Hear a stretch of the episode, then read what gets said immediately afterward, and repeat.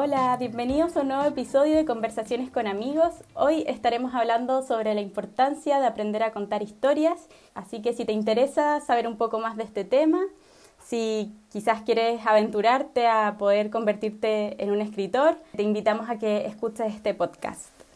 Y para conversar sobre este tema me acompaña un experto, Andrés Videla. Él es periodista, licenciado de literatura de la Universidad Adolfo Ibáñez, redactor creativo de la Escuela de, de, Creativos Underground de Buenos Aires, máster en guion y desarrollo audiovisual de la Universidad de los Andes. Y además ha trabajado en el área de contenidos en diferentes medios de comunicación y docente en distintas universidades chilenas. Hola Andrés, muchas gracias por acompañarnos. ¿Cómo estás? Hola Fran, ¿Todo bien y tú? Bien, bien. Qué bueno. Qué bueno que nos acompañes hablando de este tema que yo creo que a los dos nos apasiona mucho, ¿no? Sí, sí, harto, harto. Sí, eh, por lo menos me encanta escribir y contar historias desde niño. Oye, y hablando un poco de eso, ¿qué te llevó a dedicarte a la escritura de manera profesional?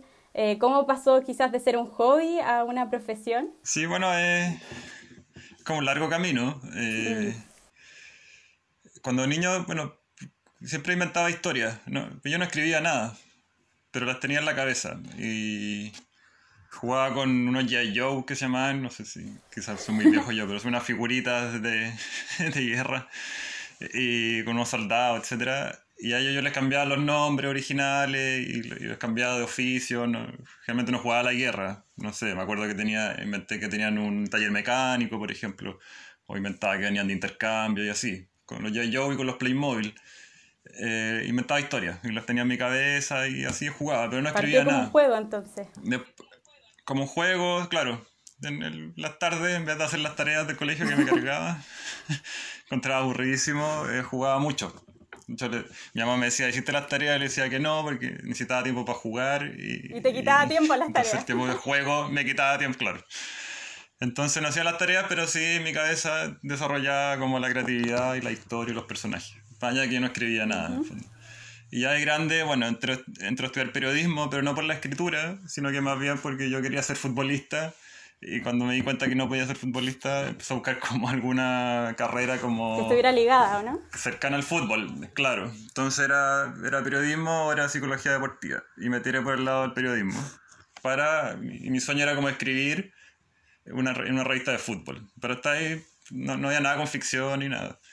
Y, y puse a estudiar periodismo y hasta, bueno, y entre medio estudié eh, literatura. Entonces ahí empecé como a acercarme un poco más a la escritura, ¿no? Y ahí empecé a dar cuenta que igual me salía bien o, o que me gustaba, etc. Y ya, bueno, salgo a periodismo, eh, pues esas cosas la vi, entro a trabajar en televisión, o sea, nada que ver con fútbol, nunca trabajé con fútbol.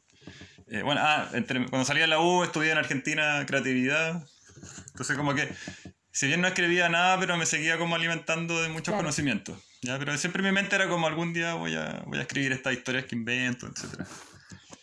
Y yo trabajaba en televisión, en una productora de televisión, y hasta que un día me, me, me ponen como guionista de un programa de lucha libre. ¿Ya? De que era para el... Yo trabajo en una productora que se llama Endemol, y el UCB en esa época había comprado los derechos de la lucha libre chilena y los quería transmitir, entonces contrató a la, productora donde estaba yo para eh, claro, algo que, que, no pensaste, o sea, cuando entraste a estudiar, eh, jamás, yo creo que te imaginaste que iba a estar haciendo guiones de lucha libre. Que... No, jamás, jamás. Yo veía lucha libre, pero no era fanático, o sea, de niño, pero no... Cachaba un par de personajes, pero no, más allá de eso no, no era tan fanático. Entonces cuando me ponen ahí, porque las luchas libres son... Eh, se escriben, o sea, las, las, las, peleas se escriben, y no solo las peleas, sino que también la historia que hay detrás. ¿no? Dicen que es como una teleserie para hombres. Entonces a mí me pusieron a, a mí y al guionista de ellos, que era un luchador. Entonces yo con él escribimos toda la temporada, ¿no? Y escribía ahí las peleas desde, minuto uno, como en el hocico, minuto dos, sale volando del ring. Y además va construyendo lo que pasa por afuera, de afuera del ring. Que el, el, el malo se transforma en bueno, el bueno es malo, o el, el, que es más luchador va mejorando, o este se enamora de acá y uno inventa un triángulo amoroso. Entonces cuando empecé a trabajar en eh, hacer ese programa, eh, como que empecé a escribir, ¿no? Y ahí empecé como a acordarme de las historias que, que tenía de niño y empecé como a entusiasmarme con el ser guionista. Sumado a que ya estaba un poco aburrido de los programas que estaba haciendo, ¿no? Ya llevaba como harto tiempo, como cuatro años, cinco años haciendo programas de televisión, más tirado por el área de, de entretención. Entonces estaba un poco aburrido de eso. Y esto de hacer el programa de lucha libre y escribir guiones, me, como que me gustó tanto que terminé dije, fue como el gatillante, al igual que en las historias tiene que haber un gatillante. Y, ese fue para mí el gatillante que, que, fue como, ya, me quiero dedicar a esto, a ser guionista.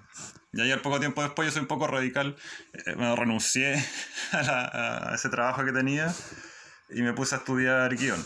Primero hice un taller y ahí me cuenta que me gustaba y ahí estudié el máster en, en guion. En la, en la, Universidad de, o sea, en la, en la de los Andes. Y después eh, de estudiar guion, tú también tuviste la oportunidad de trabajar eh, escribiendo guiones eh, para teleseries. ¿Y qué, no sé, qué, qué, es lo mejor y lo peor, digamos, de, de ser guionista según tu experiencia? En, trabajando en tele. Trabajando en tele que al final es tele, en el sentido de que, de que los guionistas en tele, por lo menos en, las teleseries, en las series, como no es el que toma la última decisión de la historia. Siempre está, está el director de la teleserie o de la serie que, que generalmente es el que toma la última decisión y además están los ejecutivos que también toman decisiones narrativas, digamos, por temas de rating, por temas de X cosas, ¿no? Entonces, si bien es, bacán escribir teleseries o series, eh, al final es tele, entonces hay muchos, durante el proceso de escritura no están libres porque te van pidiendo cambios según el rating, te van pidiendo cambios según lo que opina la gente. Por lo menos yo estuve en el 13 y el 13 hacía mucho focus group, donde les preguntaban cosas de la teleserie y, lo, y, esta gente que iba daba ciertas opiniones y el 13 tomaba esas opiniones y nos pedían cambios según también lo que decía la gente, lo que quería ver la gente. Entonces, lo malo puede ser eso, ¿no? Que, que uno está en la tele, eh, depende de otros factores a la hora de escribir. Claro, no hay tanta libertad, digamos. Que, que, Claro, no, no. O sea, hay, libertad, ¿no? Pero hasta cierto punto, porque es, es, un producto, es un negocio y, esa historia depende mucho del rating y se alarga según el rating, se acorta según el rating, sacan personajes según el rating, etc. Eh, entonces eso puede ser lo malo, que, que, no, hay, no hay tanto de autor en, en, en una teleserie. Me acuerdo en esa época mi jefa un poco la que había inventado la historia y, claro, cuando ya te empiezan a cambiar ciertas cosas, uno se empieza a enojar o, otro era como que tenía más experiencia, era como ya filo, total les pega, hay que escribir igual. Y recuerdo que esa vez, bueno, yo venía llegando recién como a ese mundo y al final de la, de la teleserie terminó escribiendo casi que ella sola porque fueron tantos los cambios como que algunos de los otros guionistas se enojaron. Como, no, oh. Entonces, lo, eso es lo que tiene quizás malo la tele, ¿no? Que cada rato no depende todo, las decisiones narrativas no dependen de ti, mm. Sino que de, de directorio, ejecutivo, etc. Eso es lo ¿Y lo bueno? Y lo bueno es la trabajar en la tele que te permite vivir de la escritura. La, la, tele igual pagan bien, son contratos largos y que puedes vivir. Oye, y cuando tú estabas estudiando guion eh, y después llegaste, digamos, a, al, al trabajo, eh, ya a la realidad. ¿Cambió mucho tu, tu visión de lo que te imaginabas que iba a ser a lo que fue realmente esa experiencia? No, yo creo que como ya había trabajado en tele, había trabajado cuatro años en tele, quizás no en ficción, pero me cachaba un poco el mundo de la tele. Eh, por ese lado no me, no me extrañó. Fue como potenciarme que la tele en verdad no es tan agradable trabajar a ratos. Mm. Eh, pero sí, Quizá el, el, principal cambio del, de la sala de clase a, allá a trabajar en una teleserie fue como la... No solo tenías que tener buenas ideas y escribir bien, sino que la rapidez. Porque en una teleserie tú escribes entre 3 a 4 capítulos a la mm. semana. Y la jornada de trabajo son generalmente dos días en el canal, en, en, donde se juntan los guionistas a escaletear, que armar los capítulos. Entonces estás de las 9, 10 de la mañana hasta las 6 de la tarde ideando uno o dos capítulos. ¿Ya? de manera general. Y tienes que terminarlo ese día. O sea, no, es que uno se pueda ir a la casa, no, ya dejemos el capítulo 2 para mañana porque no, no se me ocurrió nada. No, tenés que sí o sí ese día cerrar dos capítulos y al día siguiente tenés que escribir eso. Tienes hasta las 3, 4 de la tarde para poder escribir las escenas que te tocaron. Entonces, eh, hay, que hay que ser rápido a la hora de escribir también. En, un producto como la teleserie, que se conoce que es como una fábrica de salchicha, porque es, uno para y estás un año escribiendo así. Entonces quizás ese salto de la sala clase, que era un poco más relajado, y escribir eh, con otro ritmo a este, al principio fue como...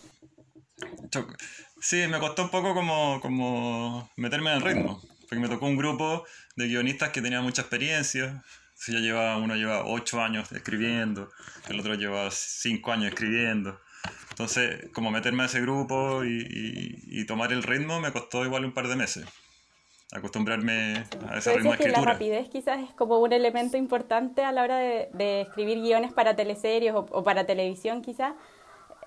Eh, sí, tú también, bueno, hablamos al principio que estudiaste creatividad. Eh, ¿Qué, importancia tiene la creatividad a la hora de escribir? Y, no sé si hay otros elementos también que quizás para los que nos están escuchando y les gustaría eh, dedicarse a esto, em, ¿qué elementos son importantes para, a la hora de escribir? Eh, bueno, siempre dicen, yo creo que es, que, es cierto, es leer, leer harto. Y yo, leo, yo, no leo tanto, debería leer más, por ejemplo. y bueno, escribir, escribir todos los días. Eh, aunque sea cualquier cosa.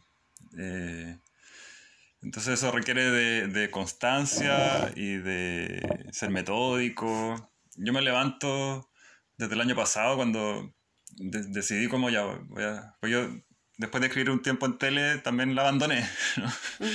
estuve como un año y medio sin escribir nada. Y, así, el año pasado como retomé un poco la escritura y, y para hacerlo, porque tengo otras pegas, ¿no? Entonces, eh, yo desde el año pasado que me levanto a las 5.20 todos los días de la mañana y escribo de 6 a 8. Eh, aunque no tenga nada, pero trato de escribir algo. Eh, y eso hizo que, que, soltara la mano, que, que me acostumbrara al ritmo, que, que, pusiera en marcha mi, mi, mi, creatividad, mi cabeza sabe que a esa hora claro, como que ya se acostumbró. Entonces Mm. Uno sí, entonces creo que es clave a la hora de escribir eso, o sea, bueno, prepararse que tiene que ver con leer mucho, con yo ver películas también o series, escuchar música, eh, o sea, como empezar como a armar como una especie de armadura creativa, ¿no? Empezar a llenarse de elementos narrativos casi que todos los días, casi como una tarea, así como me ducho, sé que tengo por lo menos una hora al día leer algo. Eh, y eso y, escribir. Y por ende yo creo que la constancia y, ser muy metódico es fundamental. Y bueno, y, observar, para mí eso también es clave, el, observar y el escuchar. Si, yo si uno sabe observar, sabe contar historias. Eso te iba a preguntar, que muchos escritores eh, dicen que sus libros casi siempre se basan en historias que han visto de otros y, y de la observación, pero también hay otros escritores que eh, escriben sus historias desde la experiencia. Eh, no sé cuál puedes recomendar tú como para empezar o...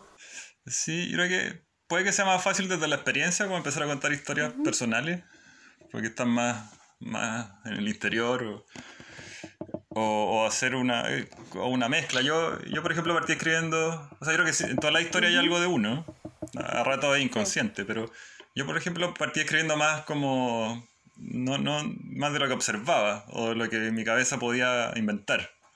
Así partí yo. Eh, y en el último tiempo ya he estado escribiendo más como, como más cosas personales, que voy mezclando con cosas que veo. Es como una mezcla entonces. Pero eh, una mezcla. Yo, yo hago una mezcla, yo creo que a esta altura de mi vida hago una mezcla entre cosas que me han pasado y cosas que he observado y algo que puedo inventar. Eh, ahora, como partir, no sé, depende mucho, yo creo que depende mucho de la persona, a mí ese, cuando partí se me hacía más fácil inventar cosas, más que hablar de mí, de hecho, o sea, inconscientemente yo creo que igual hablaba de mí, pero, pero para mí fue más fácil así, entonces igual va a depender mucho qué es lo que quieras contar, etc. Pero seguro que va a ser más fácil siempre escribir de uno, o de cosas que uno sabe. Eso sí es fundamental, escribir cosas que uno, de mundos y de personajes que, que uno sepa, como son, porque si no quedan medio inverosímiles, etc. Eso sí, quizás no te pasó a ti, pero sí conoces el mundo de la lucha libre, por ejemplo. Yo podría escribir una historia que pase dentro del mundo de la lucha libre porque la viví. Yo no fui luchador, pero sí vi cómo era ese mundo. Entonces, eso también como recomiendo, tratar de escribir eh, cuestiones que uno que, estuvo ahí, que vio, que sintió, que escuchó, Andrés, Y tú, em, bueno, nos contabas un poco de, estas etapas de, de, trabajar en tele, después de estudiar y enfocarte de lleno en los guiones, pero ahora, más ya en la actualidad, digamos, has estado en un proyecto súper importante que tiene que ver también con las historias, con escribir, y me gustaría que nos contaras un poco de ese proyecto. Ah, sí. eh, bueno, sí, bueno, en, como por octubre debería publicarse mi primer libro de relato, de cuentos. Eh, un proyecto que me demoré como tres años en escribirlo, pero no es que me haya, no es que haya estado tres años diariamente escribiéndolo, sino que fue de a poco. Como te contaba, cuando yo me fui a la tele, la segunda vez que me fui a la tele, yo como que dejé de escribir me puse a hacer clases de guion, eh, me puse a trabajar en el, en el Fondart, evaluando guiones, como que chavo con la escritura y empecé como a analizar lo que hacían los otros.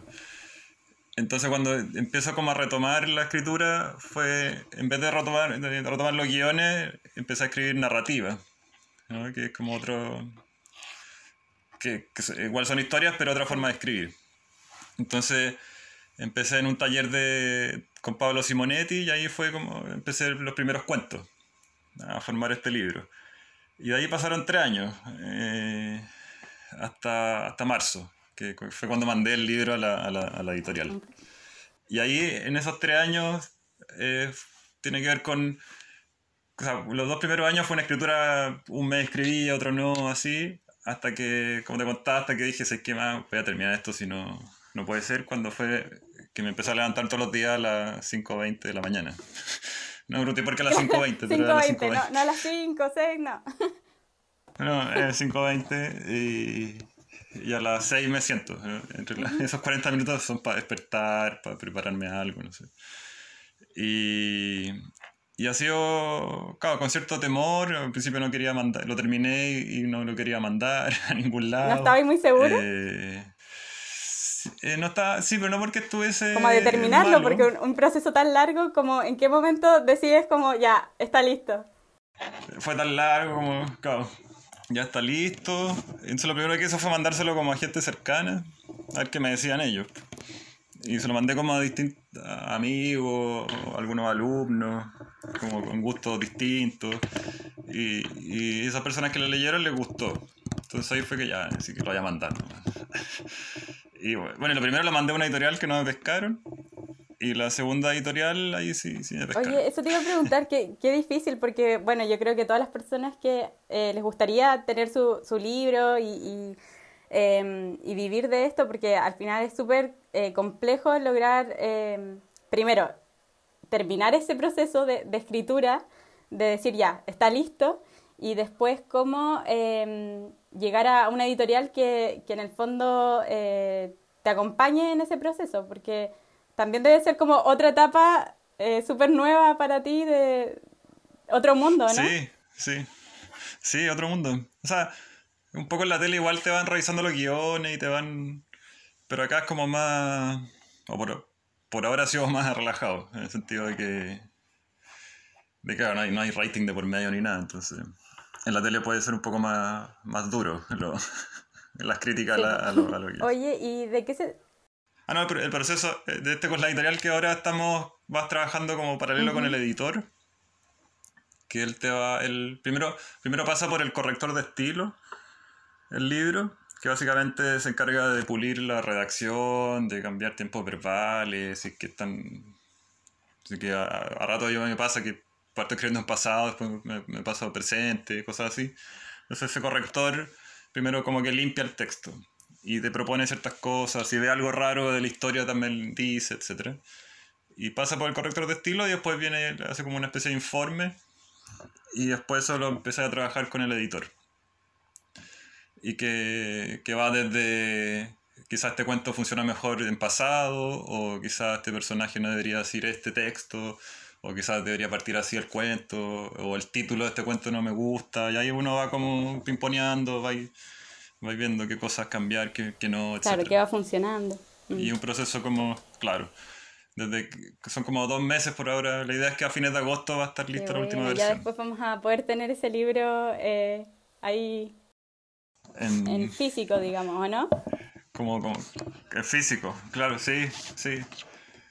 Sí, así que ahí estamos en el proceso también de buscarle un título. Yo tenía un título, ahí no les convence mucho, entonces ahí estamos como viendo qué, posible título, etcétera.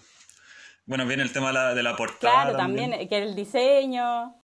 Claro, te van mandando propuestas de portada y tú vas diciendo que esta sí, esta no, y así. No, entretenido, ha sido entretenido, por ahora ha sido entretenido. ¿Y de qué se trata un poquito? ¿Nos contaste que eran cuentos? Sí, son cinco cuentos o, relatos. Eh, son cuentos, cuentos largos, son el más largo tiene casi 30 páginas, eh, el otro, el más corto, de tener como 12 o 15. Eh, hay como dos temas que, que cruzan los cuentos, que es que el amor y la fama. O sea, cuando yo partí escribiendo el libro, me imaginé puros cuentos que hablaban de la fama, que es un, tema que me encanta, como trabajé en televisión. Yo hice mucho casting también, yo fui también productor de casting. Entonces vi, eh, vi mucha gente que, que, llegaba, que quería meterse a la tele, o vi mucha gente cercana que después se hizo famoso. Eh, entonces todo ese mundo a mí me encantaba. Viajé por Chile haciendo casting, veía como fui a ciudades chicas, lo que significaba llegar, cuando llegamos allá como hacer un programa de tele, la, gente, cómo nos miraban a nosotros, yo era un simple productor y era como... Oh. Claro, lo que genera la fama en la gente. Mm. Lo que genera la fama, vi gente llorar en casting pidiéndome por favor entrar a la tele. Eh, entonces todo ese mundo me, parecía súper rico como para contarlo.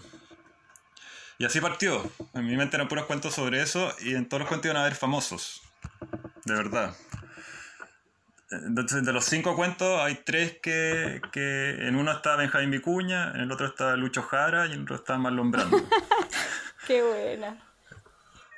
Y de a poco, a medida que fui escribiendo, me, me dando cuenta que en toda la historia había. Igual hablaba sobre amor, o había relaciones amorosas. Entonces ahí empecé a hacer como un mix y, me di cuenta que en verdad quería hablar de esas dos cosas, sobre un poco la fama y sobre historias de amor.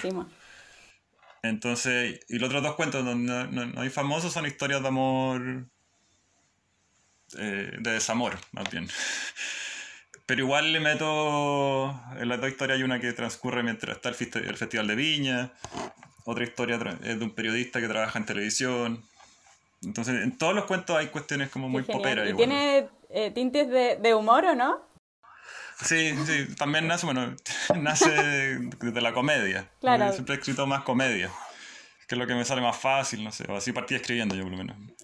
Y claro, los primeros cuentos son más, más graciosos y los otros quizás no son tan graciosos, pero igual tienen elementos de comicidad que, que, que pueden causar risa o pueden llamar la atención desde los personajes, etc. Y sí, bueno, puedo contar un poco de qué se trata cada cuento, a grandes rasgos. Hay uno, hay uno que es una panadera que decide raptar a Benjamín Vicuña cuando se entera que va a morir en la teleserie. Entonces, para que no muera, eh, esta, panadera que es fanática de las teleseries decide raptarlo.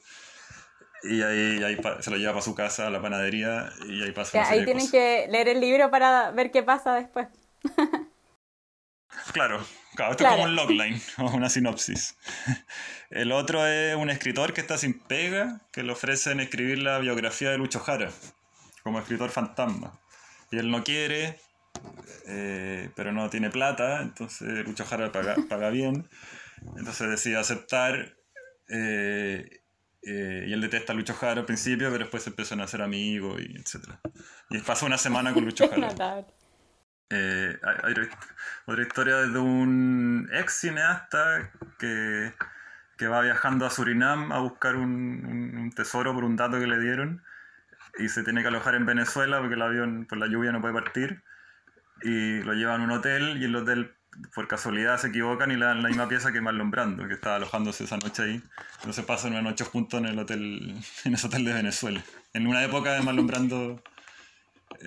ese, ese cuento del año 70 por ahí y el otro es de un gótico que se enamora de una prostituta y la, y la, prostituta es un gótico que tiene una voz muy sensual y radiofónica, entonces la, esta prostituta eh, lo, lo, hace trabajar en un fono erótico.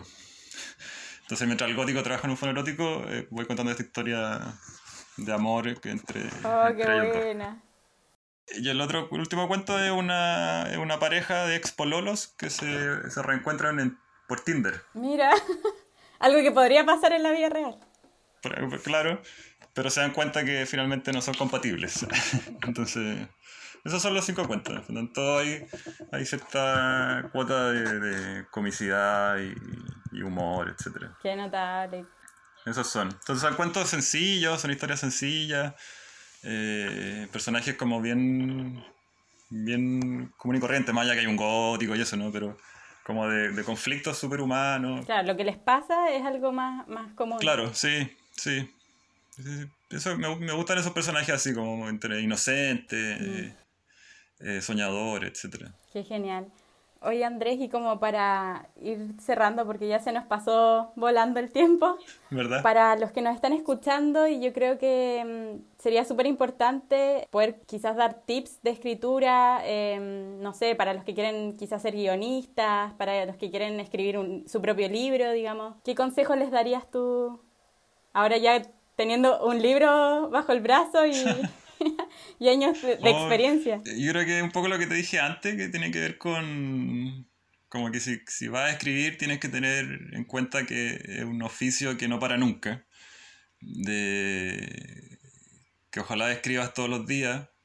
Eh, yo ojalá escriba varias historias a la vez. Yo estoy preparando ahora, dos libros más, entonces estoy constante, siempre tengo una libreta en, en mi bolsillo. Mm. Siempre estoy escribiendo algo sobre esa historia. siempre estoy trabajando con dos o tres o incluso más. Entonces, eh, como tips, yo creo que tiene que ver eso, ¿no? Como mentalizarte que si quieres hacer esto, vas a estar toda tu vida trabajando, ¿ya? Más allá que te gusta. A mí me gusta escribir, entonces no es una es un trabajo que me gusta, pero sé que tengo que estar constantemente eh, como estudiando, igual leo harto sobre guion, más allá que he estudiado mucho, pero sigo estudiando sobre guion, eh, sigo leyendo todo lo que pueda, aunque leo poco, pero debería leer más.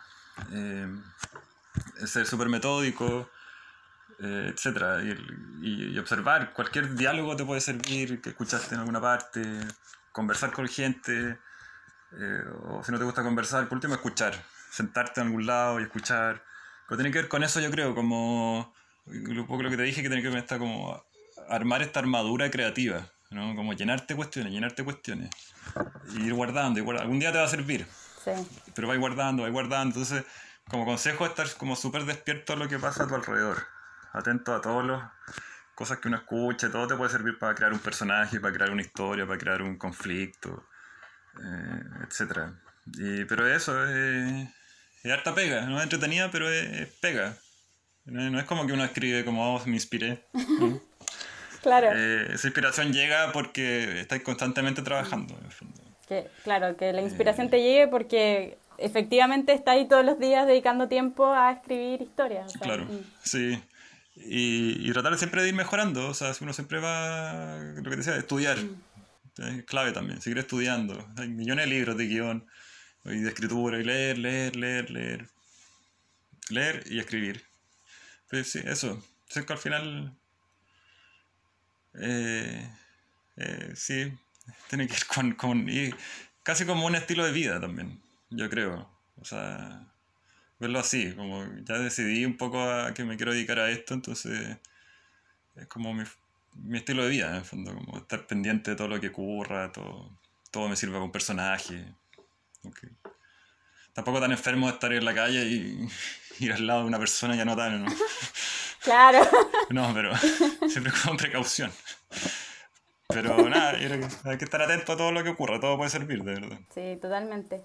Oye Andrés, qué bueno conversar contigo em, y yo creo que también es como una inspiración para muchos, aunque no lo creas. ¿En serio?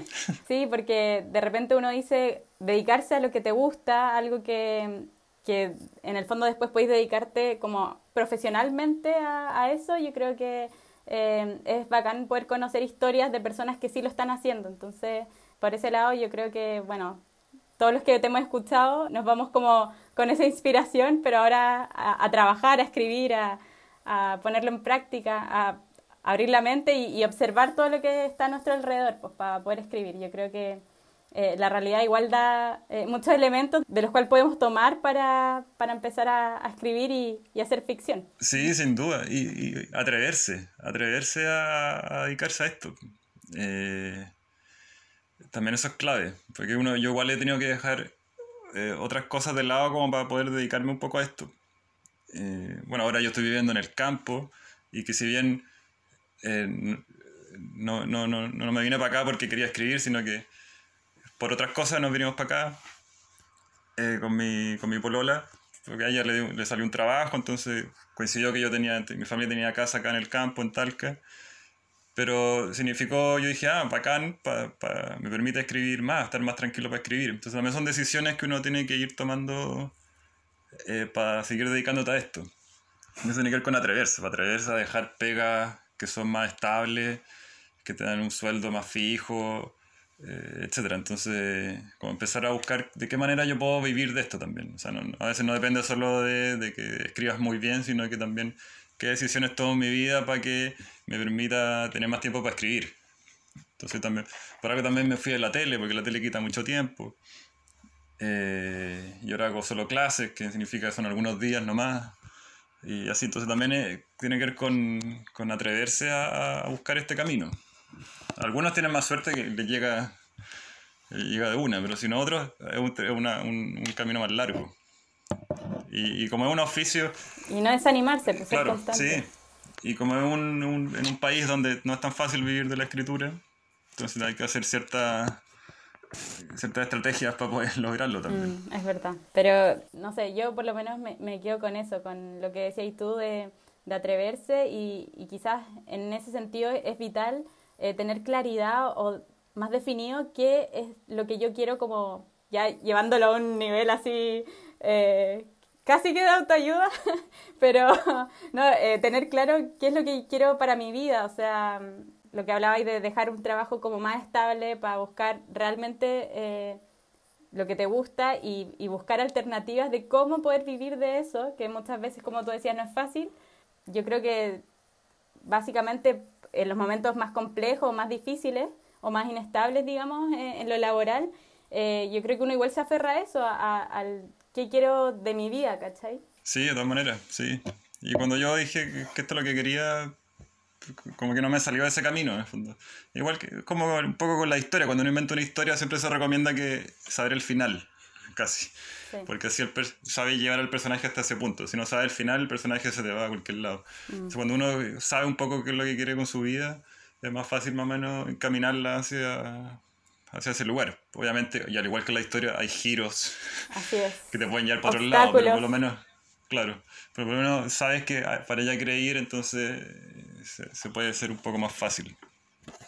Y, y, tiene que ver, y otro, otro consejo como también como con saber vivir, o sea, no, sé, no sé, si esa es la palabra correcta, pero hacer cosas, eh, salir, eh, no tiene nada que ver con llevar una vida una vida de exceso ni nada, pero ojalá como conocer muchos mundos, mm. de todo. O sea, el venir acá al campo me ha abierto todo un mundo que desconocía yo, yo era más de ciudad. Total.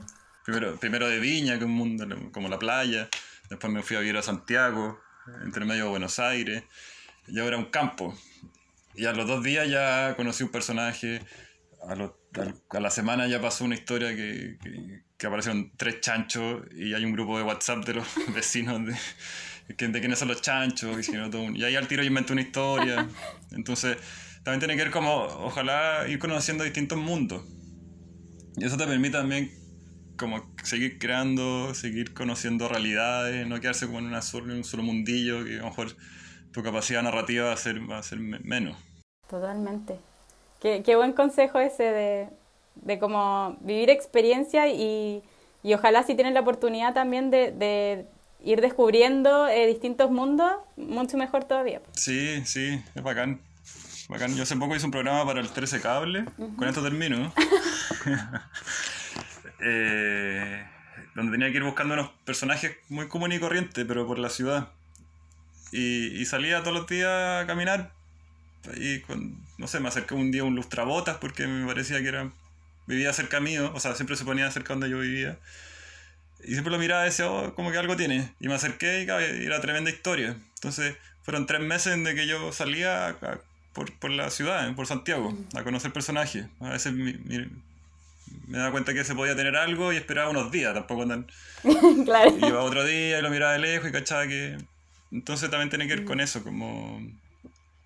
Eh, salirse un poco también de la del escritorio donde uno está y tratar de conocer gente. Sí, eso, eh, uno, la imaginación tiene su límite también y la vida es mucho más rica que, nuestras cabezas. Mm. Entonces también es fundamental eso, como conocer todo tipo de personas, vivir experiencias. Buenísimo. Oye, con esos consejos ya yo creo que eh, hay harto donde empezar ahí a trabajar, así que... Bacán. Muchísimas gracias Andrés. Esperamos que este podcast los haya inspirado para empezar a aventurarse, atreverse a, escribir esas historias que tienen en su mente. Así que eh, anímense y bueno, los esperamos en un próximo capítulo. Que estén muy bien, cuídense. Chao.